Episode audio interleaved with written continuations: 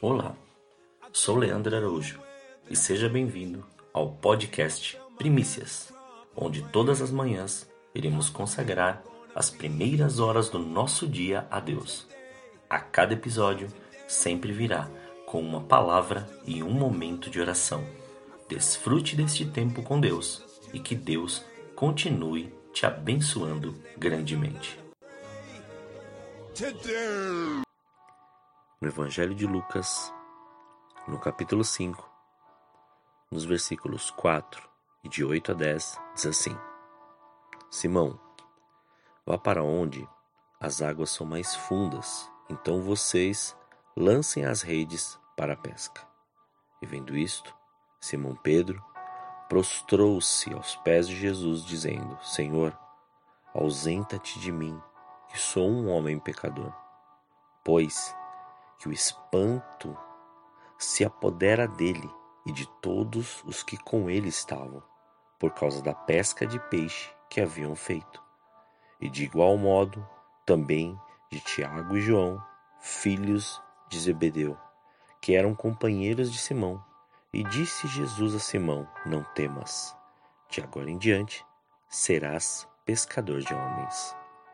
Jesus estava próximo ao lago de Genezaré ensinando a palavra de Deus. E ao mesmo tempo em que ensinava o povo, os pescadores trabalhavam, ou melhor, arrumavam seu material de trabalho. Haviam trabalhado a noite toda e não pegaram nada, o que os deixava desmotivados. A pesca era a fonte de sustento da casa. Vendo os barcos ali encostados, Jesus entrou em um deles e pediu que se distanciasse da terra. Sua ordem é ir onde as águas são profundas. E Simão diz: Pescamos toda noite e não pegamos nada, mas sobre a tua palavra lançarei a rede. Não é pelo nosso esforço natural que Deus nos abençoa ou supre as nossas necessidades, mas sim pela obediência à Sua palavra que podemos obter êxito em nosso caminho. O relato registra que a pesca foi tão proveitosa que as redes se rompiam. Mas como isso aconteceu? Não era o mesmo lago? Não estavam no mesmo barco? Não era o mesmo pescador experiente que pescou a noite toda e que sabe que aquela hora não é a hora de pescar? Existe um princípio a considerar em sua fé: a obediência ao executar a palavra que foi liberada por Jesus. O Senhor nos revela que os maiores milagres são improváveis e estão em águas profundas, ou seja, em uma intimidade profunda com o Pai e não em sua superficialidade. Isso nos ensina que nossa experiência com Cristo exige ir além, não duvidar da palavra de Cristo.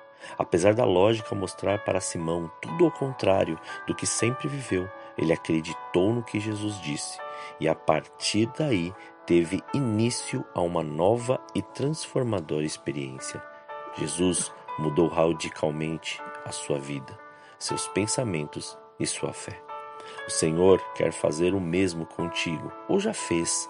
Portanto, viva o caminho e obedeça a palavra pois é o tempo de aperfeiçoarmos a nossa fé no improvável. O improvável gera o sobrenatural.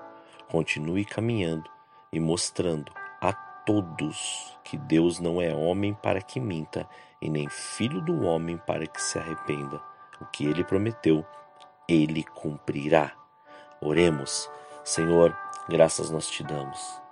Sabemos que é o Senhor é o Senhor, somente o Senhor, que é digno de toda honra, glória, louvor e majestade. Consagramos desde já o nosso dia, a nossa vida, este tempo em Suas mãos. E em nome de Jesus assim nós cremos.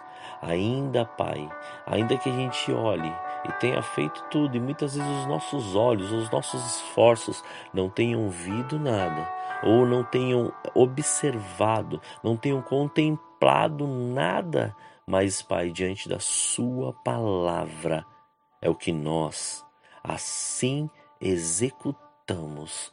Tiramos forças da onde não há, geramos uma fé sobrenatural e vamos ao encontro daquilo que o Senhor assim disse, que estes improváveis se manifestem e gere este sobrenatural em nossas vidas. Nós cremos, Senhor, e muito obrigado, porque nós temos uma certeza e uma convicção. Esse é o tempo de viver este sobrenatural e de aumentar cada vez mais essa intimidade contigo, mergulhar a essas águas profundas e viver cada dia algo novo, cada dia uma experiência nova contigo.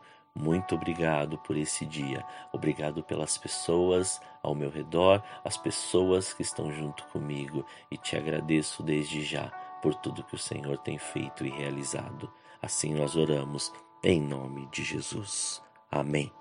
Tenha um dia estritamente abençoado e somente deixe Deus fazer e cumpra aquilo que Ele liberou sobre a sua vida, em nome de Jesus. Amém.